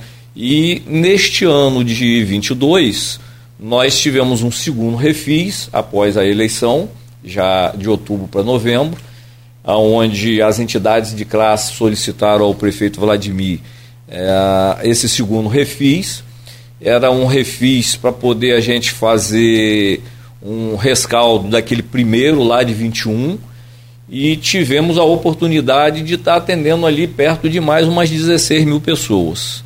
Então não podemos dizer que ele foi ruim, não, porque a Secretaria de Fazenda trabalhou muito para atender toda essa comunidade e sempre com os funcionários fazendários, sempre com um sorriso no rosto, com um aconchego para o contribuinte que muitas vezes ele vem realmente sofrido é, para buscar o seu imposto para pagar, que é devido, mas que a gente sabe que pesa no bolso de, de todo mundo, porque o imposto, o nome já disse que é um imposto, mas que há uma necessidade coletiva da gente poder também melhorar a cidade também com o recebimento desse imposto. Então não é normal ocorrer refis a cada ano? Isso não é normal. Ela, ele é uma lei especial criada pelo executivo e votada, autorizada pela Câmara. Né? Então, nem todos os anos ela vai existir, nem todos os anos uh, entende-se que deve se fazer, até para você também não criar a cultura de contemplar muitas vezes aquelas pessoas que existe a pessoa que não pagou porque não podia pagar, né? não tinha condições econômicas de pagar inviabilizou o pagamento pela uhum. sua situação econômica, mas existe também aquelas pessoas que deixam de pagar sempre esperando uma oportunidade de pagar lá na frente sem multa e juros. É. E aí a gente vai lembrar que né, tudo isso foi analisado porque nós viemos de dois anos de pandemia, né? Então isso. as pessoas é, muitos comércios estavam se restabelecendo, as pessoas estavam voltando a trabalhar, né? E aí foi então uma análise específica por conta daquele cenário, né? Isso. né? Agora 2023 vamos ver aí como vai ser. 2023, é, você falou aí sobre já o IPTU de 2023, falou já sobre a questão da transferência do nome que vai ser online. Né? Mas eu vi também que vocês fizeram no finalzinho agora do ano e já começa a valer agora a, a, o novo sistema para emissão de nota fiscal, que foi uma outra coisa muito importante. É, e vocês deram treinamentos, eu vi que vocês prepararam as pessoas né, para emissão, contadores, empresários. Queria que você falasse um pouco sobre isso, porque a expectativa é que já esse sistema já começasse a valer a partir do dia 1 agora, né, de, de, de 2023. Isso aconteceu? Como é que está? Ele já aconteceu a partir de ontem, dia 2, né, ele já está no ar. Lembrando aqui, a gente sabe que alguns contadores ainda estão com alguma dificuldade normal, porque nada se implanta é, no primeiro dia e todo mundo ouviu um curso e treinou nesse curso os contadores, e no primeiro dia ele chega e já domina esse novo sistema. Não é dessa, a gente sabe que não é dessa forma, com exceção de alguns poucos que têm um QI elevado e já chega do primeiro dia já matando no peito e resolvendo todas as coisas né? Mas gostaríamos aqui de dizer que ele entrou no ar ontem. O nome é GIS Online? Como GIS é? Online. GIS Online. É o novo sistema. E que, assim, todos os contadores, todos os proprietários de firmas que tenham, é, estão tendo algum tipo de dificuldade para lidar com ele. A Secretaria de Fazenda está aberto com o sistema do GIS Online, com as pessoas específicas do GIS Online lá, para tirar todas as dúvidas, para conseguir fazer eles andarem, caminharem e a gente assim mudar mais uma cultura, mais uma vez, aonde vai também trazer facilidades para os contadores, porque algumas curvas estão sendo tiradas e a gente vai poder trilhar em linha mais reta, trazendo com isso facilidade também para os contadores. Entendemos que, como falei aqui no início, que é importante entender que mudança de cultura ela sempre traz algum receio no início, mas a mudança de cultura é nada mais do que nos fazer é, crescer profissionalmente. É. Eu, Só, ah, não pode. Não. Eu, eu fiz uma reivindicação é, porque na, na época a gente trabalhava com o financeiro direto aqui na rádio e também na Rádio Macaé. Aí eu fiz um comparativo, levei a sua equipe, que aliás o Carlos fez a ponte, que era assim, o, o, o a nota fiscal de Macaé, você cadastra o cliente, né? Cadastrou, beleza. Você já, ou ele já está cadastrado, né? Você já pula para a emissão da nota, na né? confecção ali do, do corpo da nota, valores, essa coisa toda. E ao final dessa confecção da nota, na mesma página, lá embaixo tem um, um, uma opção para você já digitar o e-mail do cliente. Aí a gente entrou meio que no embate com a equipe. Ah, mas é porque você pode enviar o link para o, o. Eu sei, meu filho, mas aí eu tenho que copiar o link Muitas das vezes eu tenho que transformar aquele link em PDF. Eu só queria que vocês colocassem lá embaixo assim, ó. Ah, mas isso é automático, já manda. Eu falei, mas toda empresa, a maioria das empresas, quando se cadastram lá na junta comercial, coloca o e-mail do contador. Como é que eu vou mandar um, um, um boleto de cobrança bancária para o contador? Que é referente ao cliente dele. Aí acabou, falou, não, isso aí, não sei se dessa vez vai ter. Macaé faz isso. É simples. É, a partir desse mês de janeiro, nós estamos criando o DTR, que é o domicílio tributário é, do contribuinte. Tá? É, é, importante lembrar que quando ele preenche o domicílio tributário, ele vai exatamente ele vai estar se cadastrando mais uma vez, confirmando o seu cadastro, caso ele tenha, e caso esteja faltando, ele vai estar complementando, e aí ele vai passar mais uma vez, mais um reforço sempre de receber as informações, sempre com relação à sua firma, com o seu PJ, é, com tudo aquilo que a gente precisa dizer para ele, ele vai estar recebendo é, nada mais do que uma caixa de correio eletrônico, né, onde ele vai poder se cadastrar e estar tá dizendo isso para a gente. Né? Vai ficar muito fácil para ele. De, é, gostaria, Cláudio, aqui, aproveitando o, o momento, de dizer que a Secretaria de Fazenda ela vem se automatizando muito rapidamente do ano passado para cá. Ah, se você entrar no portal hoje da Secretaria de Fazenda, você vai ver que nós temos lá inúmeros serviços já online. Qual é o endereço? Basta você entrar no portal da, da Fazenda, portal da Secretaria de, da Prefeitura, né?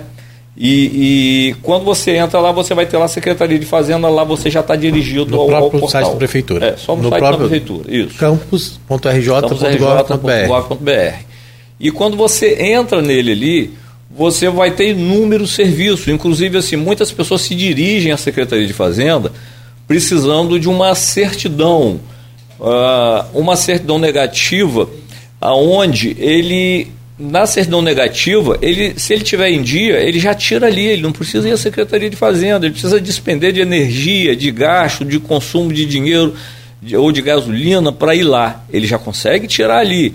Hoje, o, o, processo administrativo da Secretaria de Fazenda, você já entra nele online. Então, você quer requerer alguma coisa da Secretaria de Fazenda, você já consegue fazer do site aqui da direto aqui da, da emissora aqui da Folha FM 98.3 né? Você já faz o seu, a sua solicitação, já recebe o seu protocolo, é, o ITBI da mesma forma, você dá a entrada e recebe de volta pelo sistema a sua guia de TBI e também através do portal você consegue também ali marcar a sua ida à Secretaria de Fazenda. Então, ela cada vez ela está ficando mais online e a tendência nossa é que o, essa cultura seja mudada da, do contribuinte encher os nossos salões e muitas vezes acaba demorando um pouco, ou o contribuinte chega ali com pressa, não consegue ser atendido com rapidez, embora tenhamos 25 pessoas atendendo. É, quando ele faz tudo isso online, ele recebe online de volta. Né? O processo dele finaliza online, ele consegue apanhar a resposta, ele consegue acompanhar o andamento do processo dele dentro da Secretaria de Fazenda dizer aqui que a Secretaria de Fazenda está com as portas abertas para a população. Né? Não temos não temos do menor servidor da Secretaria de Fazenda lá da faxina, da limpeza, ao secretário. São três andares, mais de portas abertas para o contribuinte. A razão nossa de existir é o contribuinte, né? Então estamos ali para trazer sempre a explicação devida para o contribuinte, estamos ali para servir o contribuinte, porque não entendemos ser de outra forma, né? Portas abertas sempre. Dizer para vocês que são jornalistas e temos falado isso com outras emissoras, que assim, toda vez que vocês tiverem um, uma, uma reclamação ou uma colocação sobre a Secretaria de Fazenda, entre em contato com a gente entre em contato com a gente, nos ligue, é, põe o processo daquela, daquela pessoa que está reclamando, porque às vezes o processo dela demorou, saiu da fila, às vezes há uma exigência no processo e ela não tem conhecimento que o processo parou porque tem uma exigência que ela não cumpriu. Enfim, passe para a gente, nós vamos dar retorno sempre para vocês, se não dermos na hora por estar em uma reunião, em uma situação, imediatamente, logo no momento seguinte, vamos estar tá dando um retorno, vamos estar tá dando essa informação, é, trazendo é, conforto para esse contribuinte. Não entendemos uma Secretaria de Fazenda fechada, mas sempre aberta para o contribuinte. E é uma ordem do governo Vladimir, do prefeito Vladimir, de que possamos atender sempre a tempo e a todo momento o contribuinte que solicita algum serviço da Secretaria de Fazenda. Só lembrando aí, Cláudio, que é, os contribuintes que optarem por esse comparecimento lá, central de atendimento, tem aí disponível um telefone prévio para agendamento. Então Isso. é bom você anotar aí, gente. É o 0800 60 25 343. 0800 602 53 43.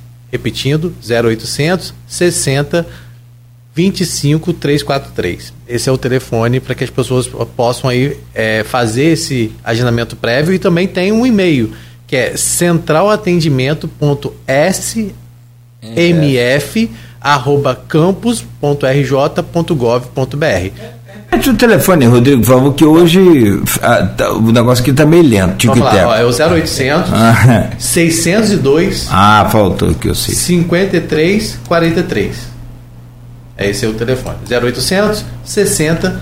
Não, de novo. 0800 602 53 43. E também o e-mail centralatendimento.smf.campus.rj.gov.br. Agora, já que o senhor falou das, das reclamações, não é uma reclamação não, mas tem, nós temos algumas pessoas participando lá no, no nosso Facebook da transmissão. Agradecer ao, ao Maurício Baptista mais uma vez a participação. Né? E ele traz, ele fala, quando o bairro não tem infraestrutura e paga IPTU, por exemplo, como é o caso do Parque Saraiva, gente já falou aqui sobre isso, né? É, já falamos um pouco sobre essa situação. É, se é usado para outro, é, sei que ele diz que sei que é usado para outros fins, mas o objetivo principal seria infraestrutura. Depois pode até falar o IPTU que as pessoas falam, né? Ah, é para ter é, rua calçada no meu bairro. Então é importante falar, né, que o recurso tem que ser usado também em outras coisas, na, na saúde, na educação e tudo.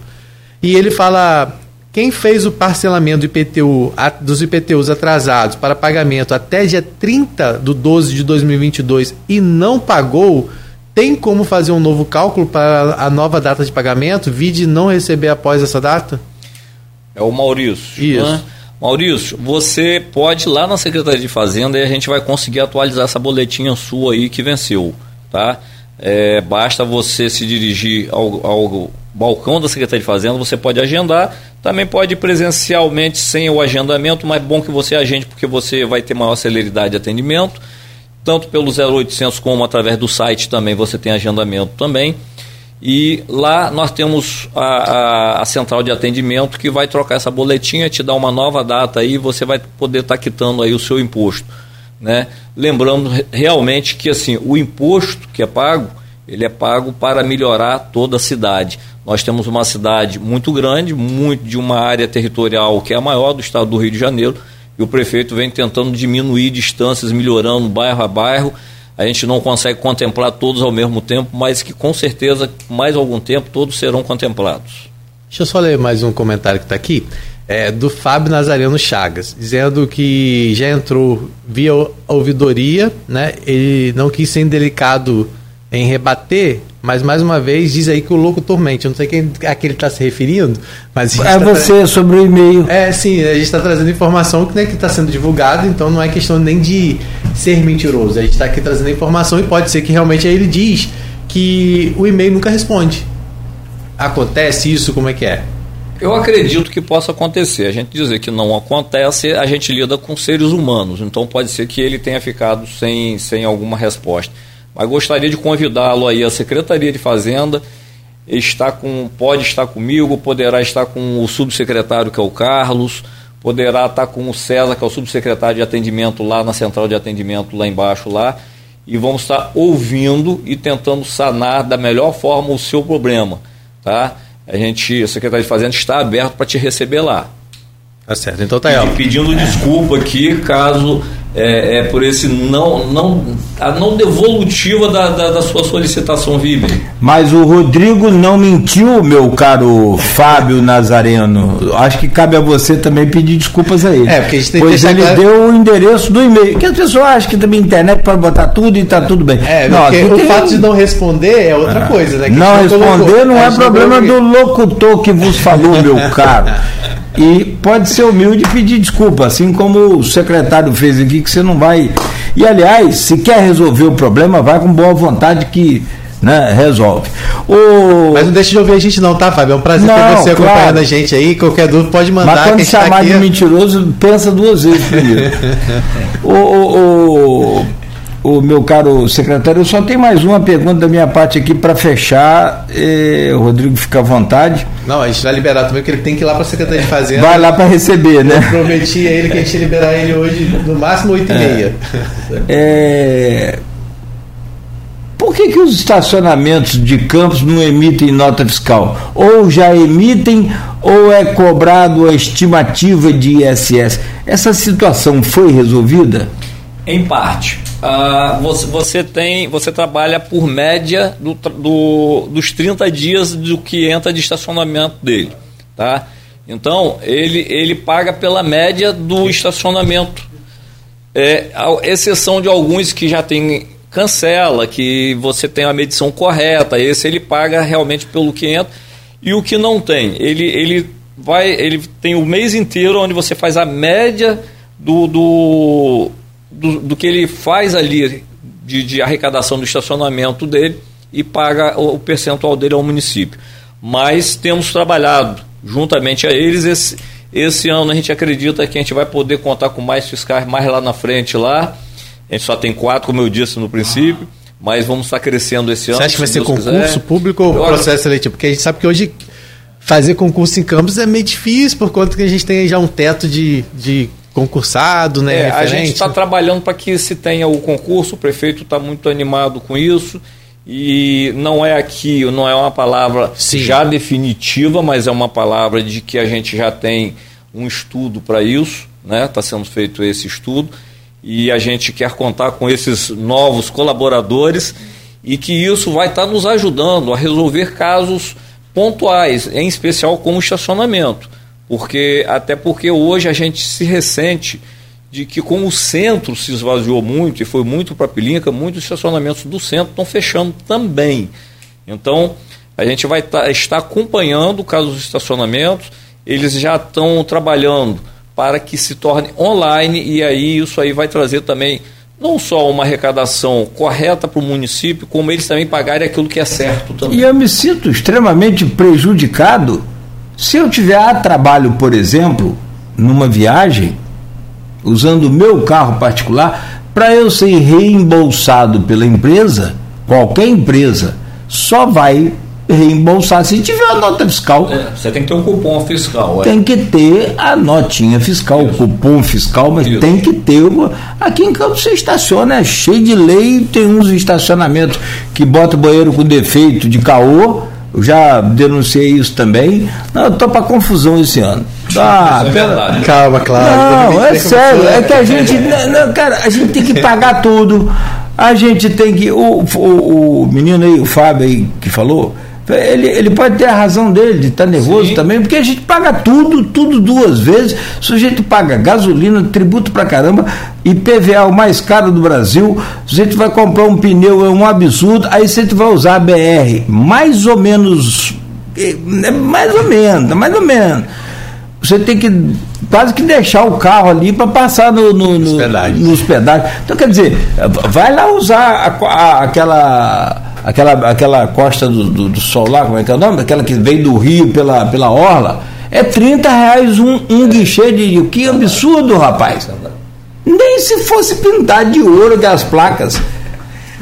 Então, assim, é, é, o importante é emitir a nota para gente também. Eles não é, emitem e pronto. Isso não só é importante, como realmente você vai poder ver a legalidade daquele estacionamento que você está botando o carro. Porque quando ele não está legal, ele não tem um compromisso com o seu carro ali dentro. Ali. Alguém embarrou no seu carro ali Sim. dentro, alguém arranha o seu carro ali dentro, ele não vai ter a responsabilidade com o seu carro.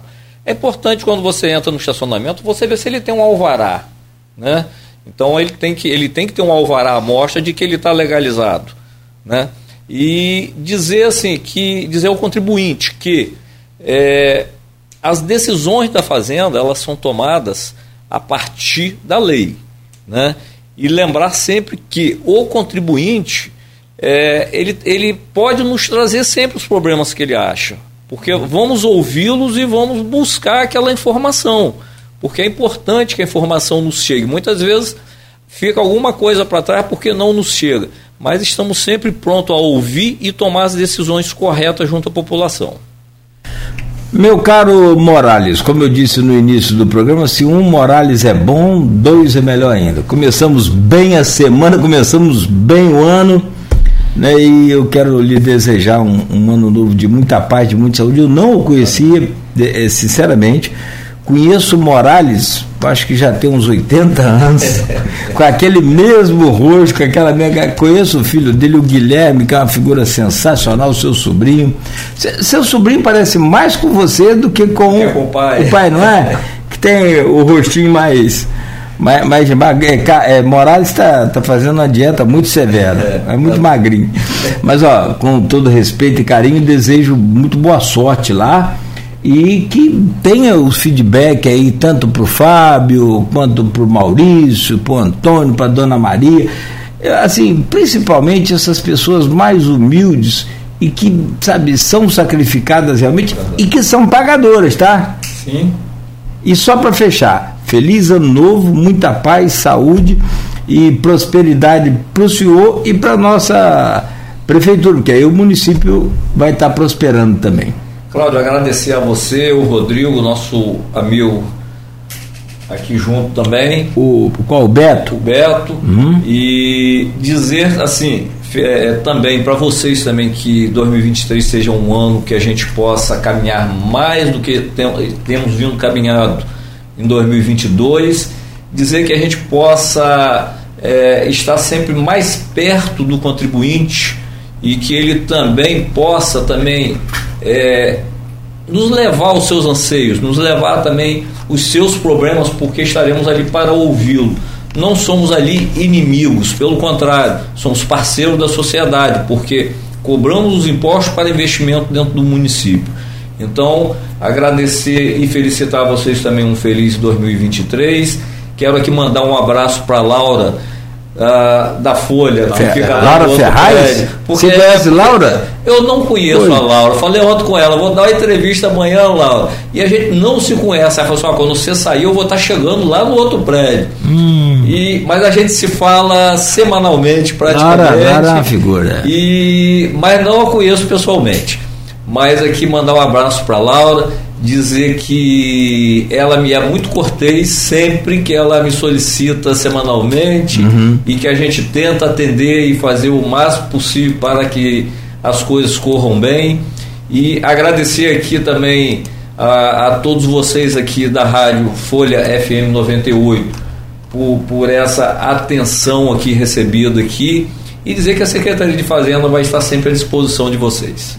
Obrigado, meus amigos. Rodrigo agradecer ao Márcio Morales, dizer que é um prazer recebê-lo aqui, né? E pelos esclarecimentos. E a gente vai terminar ou vai falar ainda sobre. Vamos só encerrar com ele e a gente volta para A gente volta então, mas agradecer mais uma vez, o espaço está sempre aberto. Né? E assim que tiver as informações já sobre as datas do carnê, o carnê não, sobre os boletos, não vai ter carnê. Assim que sair as, saírem as datas, tiverem todas as informações aí, né, que ele já adiantou para gente sobre é, cota única. A gente vai estar com certeza informando a todos os nossos ouvintes aqui e também os leitores, tanto da Folha 1 quanto da, da Folha FM, quanto da Folha da Manhã e também na Plena TV, né, que já estão sendo informados a partir desse programa que daqui a pouquinho está também, lá. Também. Muito obrigado. Tá certo. Bom, então fique à vontade. Se tiver compromisso, pode mandar bala lá e a gente vai fechando aqui. O Rodrigo esteve ontem depois de estar domingo no Rio de Janeiro, passando o seu Réveillon, não em Copacabana, mas lá no Palácio Tiradentes. Lá, foi no, ah, foi no Palácio Tiradentes. Palácio Tiradentes. Eu falei, Guanabara é para onde vão os secretários e governadores. E agora ele esteve aqui no. Posso chamar também porque é uma obra palaciana, maravilhosa e que faz uma homenagem ao primeiro presidente, primeiro e único presidente Morales, vai com Deus. Foi um prazer. Muito prazer obrigado. foi meu. Tudo de bom. Um grande abraço. Cobra pouco a gente lá, hein? Tá bom. É.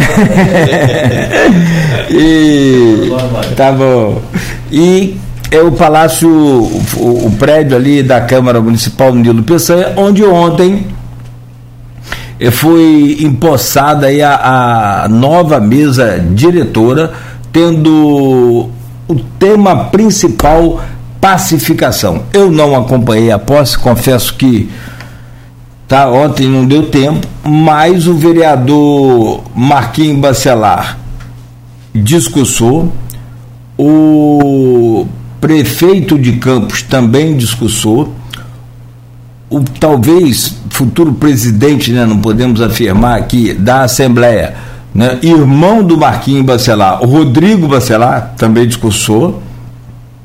E dentre esses três que eu posso falar, que o Rodrigo já me passou e eu li, eles pregaram a pacificação.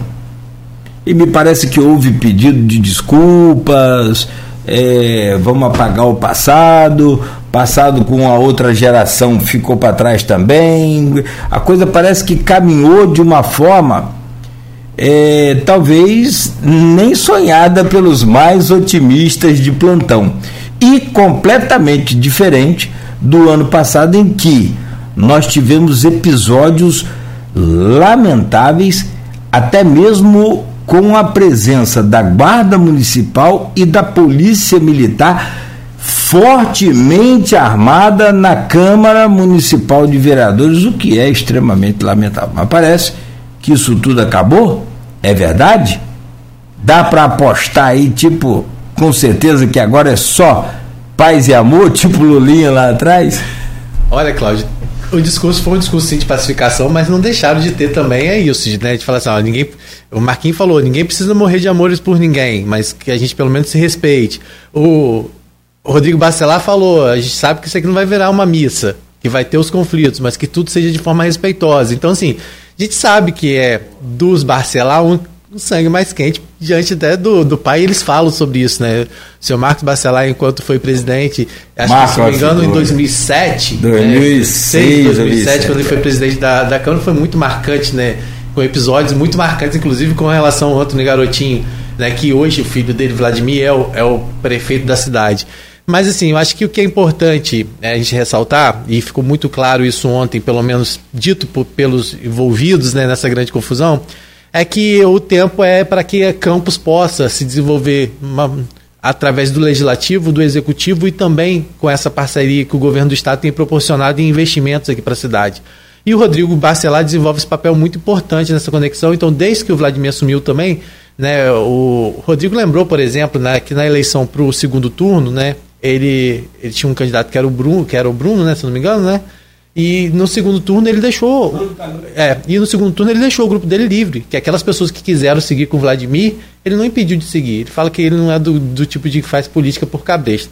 Tem, tiveram umas certas. Uns, uns, certos. Quem conhece a política de Campos e sabe o que vivenciou, é, a gente vem, vem vivenciando nesses últimos anos, a gente sabe que teve no discurso de um ou de outro certas colocações que não deixam de ser uma provocação. Mas por outro lado, por exemplo, é, o Vladimir chegou a colocar né, a respeito dessa parceria com o Rodrigo, né, lembrou até que eles eram amigos há muito tempo, né, que já trabalharam, faziam show juntos, o irmão de, de, de Marquinhos, o irmão de Marquinhos, de Rodrigo, fazia show junto com, com Elinho, que também tinha Vladimir, que tinha Rodrigo, todo mundo envolvido, então eles sempre tiveram esse clima de muita amizade, apesar da diferença dos pais, ele, né, do, do seu Marcos com o, o Antônio Garotinho, eles sempre tiveram uma relação amigável, eles deixavam isso separados. Mas a política é isso, quando você entra para a política, foi o que o Rodrigo falou, é, é, não tem como achar que não vai ter atrito, mas o que se precisa ter é respeito. Então ele acha que os dois acham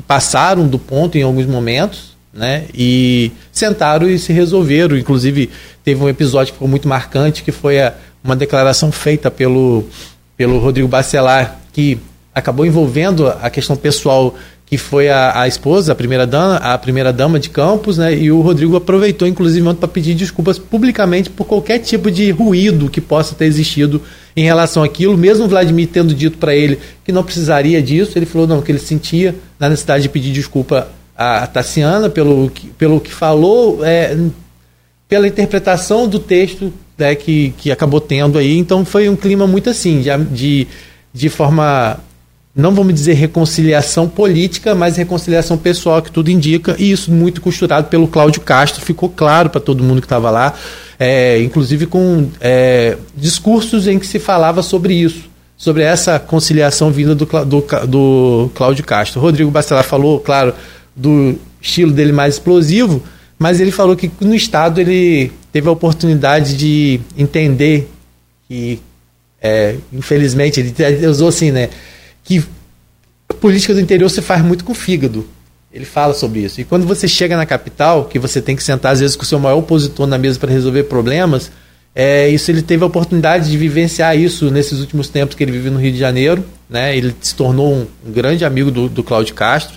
É hoje o secretário de governo e é também o candidato à Assembleia Legislativa do Rio de Janeiro. Deixou isso claro também ontem, né? Falou que quer orgulhar o pai dele de ter um filho representando um legislativo aqui na cidade e o outro na, na capital. E é que tudo indica, pelos, pelo, pelo que está sendo costurado, pelo apoio que ele tem né, do Cláudio Castro, ele provavelmente pode ser até o candidato chapa única.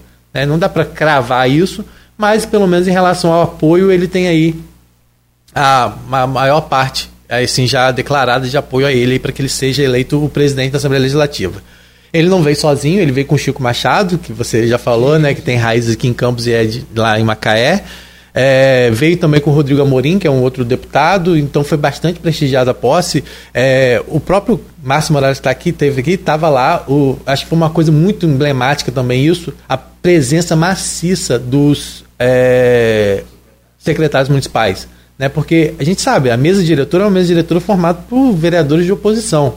Né, acho que em 30 anos não acontecia da Câmara ter uma oposição. Então são 14 vereadores de oposição que fizeram aí, né? E hoje assumiram a presidência do Legislativo, mas o Marquinhos Barcela prometeu realmente que zerar. Claro que o que tiver que ter conflito vai ter. Ele e o Vladimir já sentaram para tentar discutir a melhor forma de envio de projetos, para quando tiverem projetos do, do é, não chegar em cima da hora, para que eles possam analisar de qualquer jeito. Então, assim, a que tudo indica foi costurado, muito bem costurada essa relação. Agora, não dá para cravar que a gente não vai ter aí um 2023 com seus conflitos. Geralmente, 2020, o ano que antecede né, o período eleitoral é um pouco mais tranquilo. Quando vai chegando mais o período eleitoral, aí as coisas esquentam, né? Mas, assim, é, pelo menos a relação de ontem foi uma relação assim, foi uma, é, vamos dizer assim, uma cerimônia de posse muito. Apesar que sempre tem aquele pessoal que fica gritando, piada, inclusive o próprio Marquinhos Bacelar e o Rodrigo pediram para que as pessoas se respeitem mais em redes sociais, abaixa o tom, né? Apesar que ontem a gente tinha lá ainda algumas provocações, né? A sessão foi marcada aí. O, o, o Fábio Ribeiro, apesar de não estar mais oficialmente na Câmara, ele participou da, da solenidade, né? Ele esteve lá. O Fred Rangel já voltou para a Câmara, já estava desde ontem lá, tive a oportunidade de conversar com ele também, está bastante otimista pelo retorno dele. O Álvaro Oliveira não estava, né? Então o Álvaro Oliveira, ele segundo informações passadas pelo Fábio Ribeiro, não pôde porque estava viajando. Mas a gente precisa deixar claro que é o seguinte, como que o Fábio, o, o Fábio é, na verdade, hoje, né, o Álvaro, até então, ele é, ele é suplente, então ele estava na vaga que era do Fred Rangel, né? Então o Fred Rangel voltando, o Álvaro vira então o suplente na vaga do Fábio que saiu.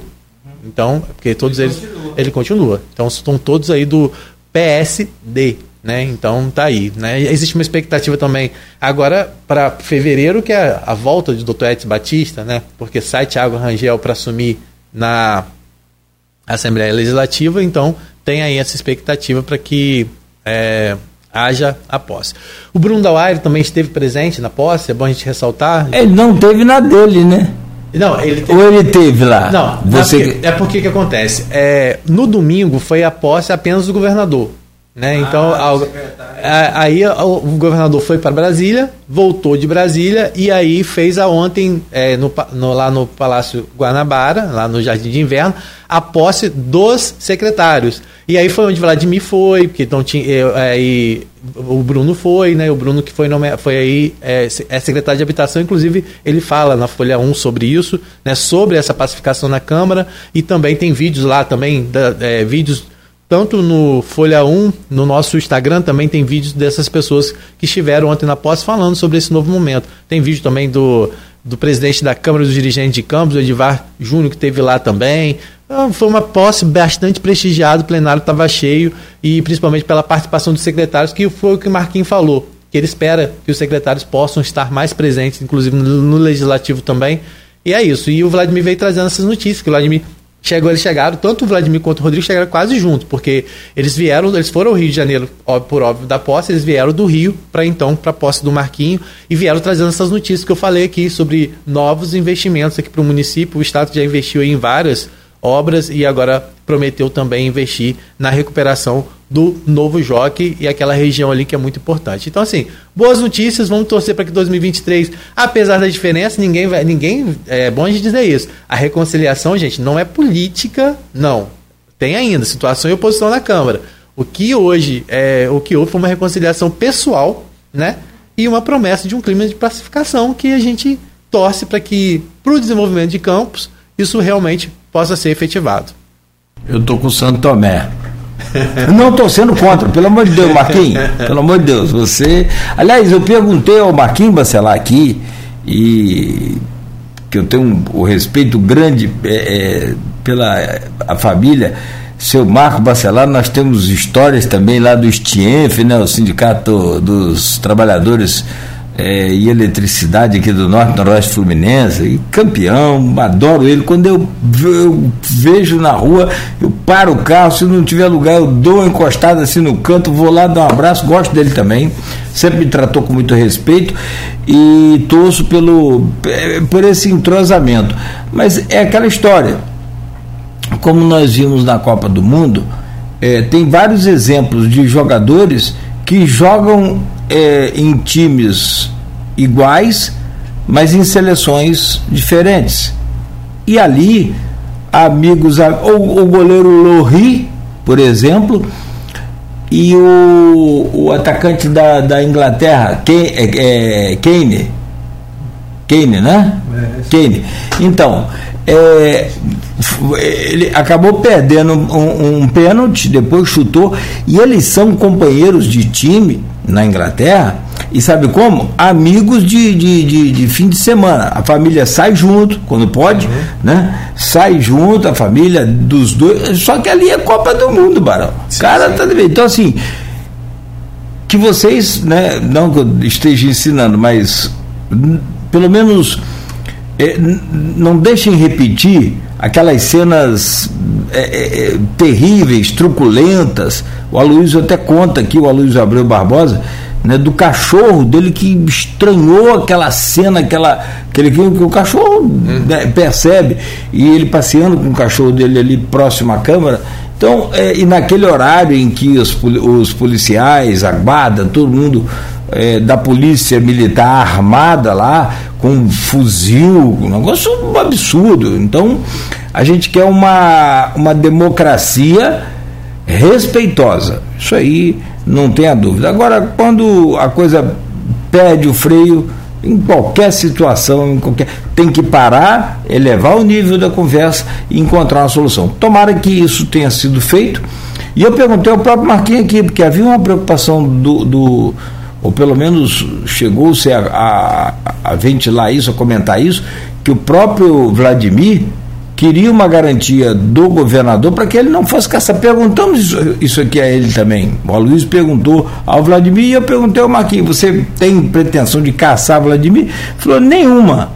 Só se ele fizer coisa errada. É, isso aí. Aí é qualquer um, aí é. não sou eu. E deixa eu te falar, e ontem, inclusive, também quero registrar a presença e as palavras muito tranquilas, como sempre, né? E seguras do Frederico Paz, o vice-prefeito, que esteve presente também. Bom falou quadro, sobre, bom quadro. Falou sobre essa relação, falou sobre, relembrou o histórico do pai dele enquanto foi vereador, da importância que Campos tem para o estado do Rio de Janeiro, politicamente e também economicamente, como uma cidade né, que pode ainda prosperar muito, e o governo do estado tem olhado para cá. É, foi uma promessa, inclusive, do Cláudio Castro durante o seu discurso de olhar também para o interior com mais firmeza, fazendo na prática que o interior tenha esse reconhecimento que possa impulsionar o Estado do Rio de Janeiro. Então, assim, foi uma posse que trouxe boas notícias, uma boa expectativa, uma esperança de que a gente possa realmente viver dias melhores aqui em Campos, né? E agora é acompanhar aí de perto. Agora vem aquele período de descanso. Falei, convidei alguns vereadores para que estejam com a gente aqui ao longo desse mês, trazer fazendo um balanço a perspectiva também do que esperam para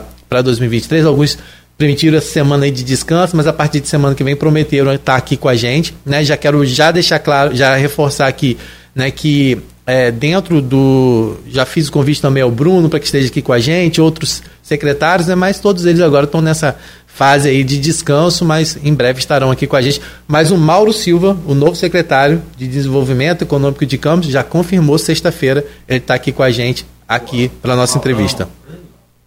Maurão é bom. É, é do meio, é nosso parceiro de comunicação também. Foi secretário de comunicação no governo Carotim, no Estado, governo Rosinha, no Estado, também aqui em Campos. Tem uma atuação muito importante na, no cenário político também. O meu caro Rodrigo, fica então aqui a nossa expectativa de que seja um ano positivo e de paz, porque de tumulto e polarização a gente já não aguenta mais. Bom dia para você, muito obrigado. Caso tenha alguma coisa a mais, fique à vontade. E a gente volta amanhã às sete da manhã. Não, só agradecer mesmo mais uma vez, Alberto, a você, a todo mundo que acompanha a gente. E amanhã a gente está de volta. Se Deus permitir. Fechamos por aqui o, o programa de hoje